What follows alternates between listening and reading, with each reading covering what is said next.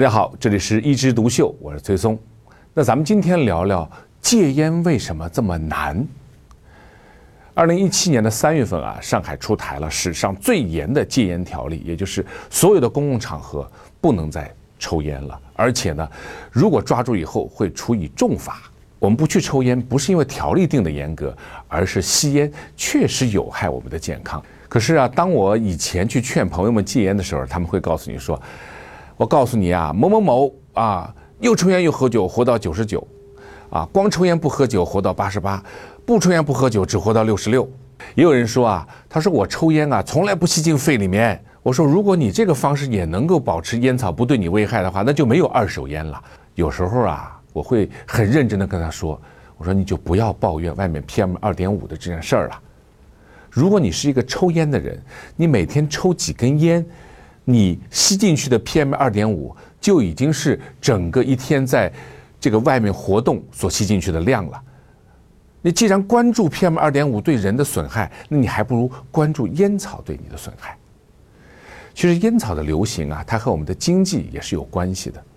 据这个调查。”烟草的几次流行啊，就包括了第一次世界大战、第二次世界大战，包括了美国的大萧条时期。但是人们越来越后面就会发现，烟草和癌症的这个高峰啊，会是个同步的现象。也就是说，烟草高峰的时候，癌症也高发。这个现象引起科学家们注意以后啊，大家就开始研究这些烟草对人体的损害。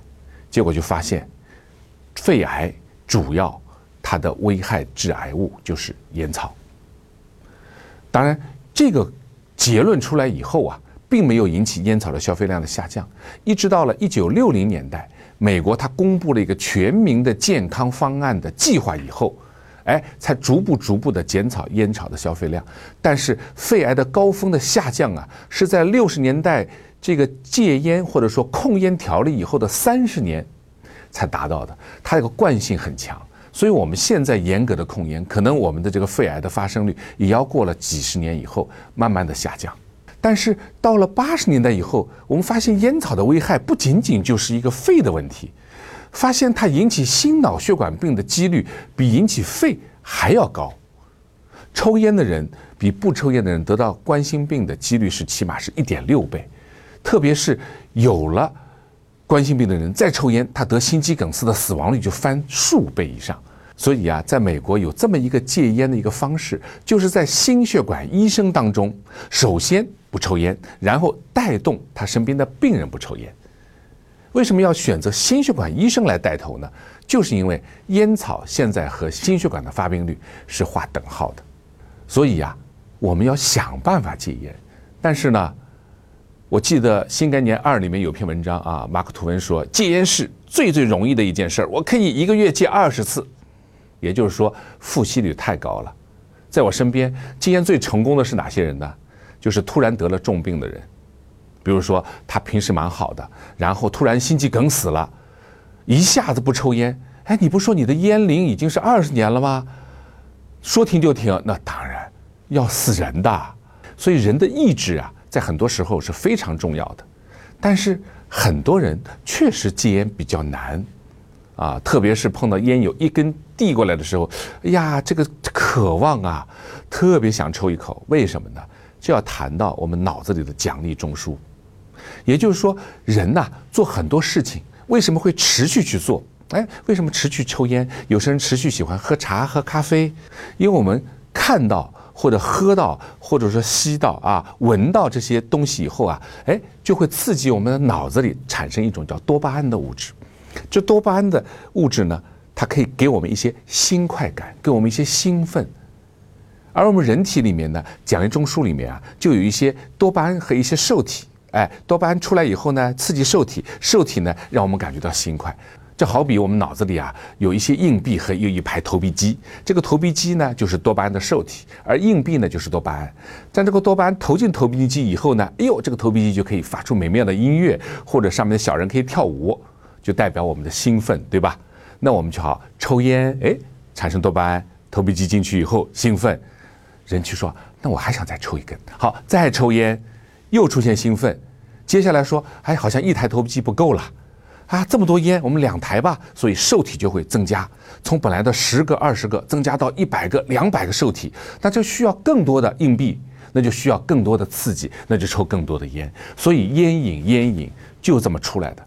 当他不去投币以后，这些空的投币机它就发生抗议了，说我不舒服呀，我难受呀，你今天好几天没给我硬币了，我饿死了，这就是人体的戒断症状。当成瘾以后，你不再去刺激它以后，这些受体受不了，出现什么？对香烟的渴望，浑身不舒服，食欲大增，哎呀，坐坐立不安啊，易怒、易激惹，或者有些人呢，抑郁，所以就会让人不停的想要去再刺激这些多巴胺受体。所以这种成瘾现象不单见于抽烟的人，也有一些有茶瘾，对不对？有些人有咖啡瘾，当然毒品是最厉害的。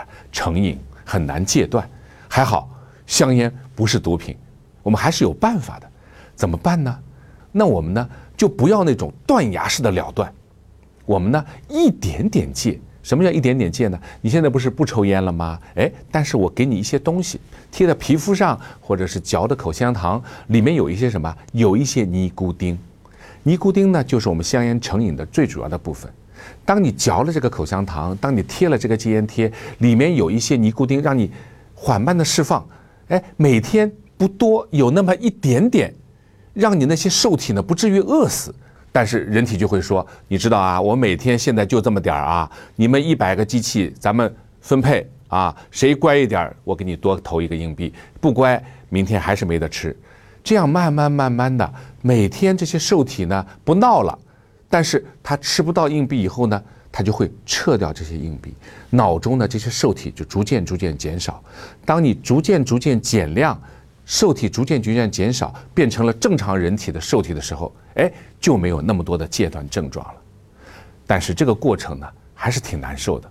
所以有些戒烟的人呢，他会习惯性的去摸烟，或者啊，嘴巴上哎好像没烟，但是喜欢。这个动作做一下，或者呢就会吃很多零食，为什么？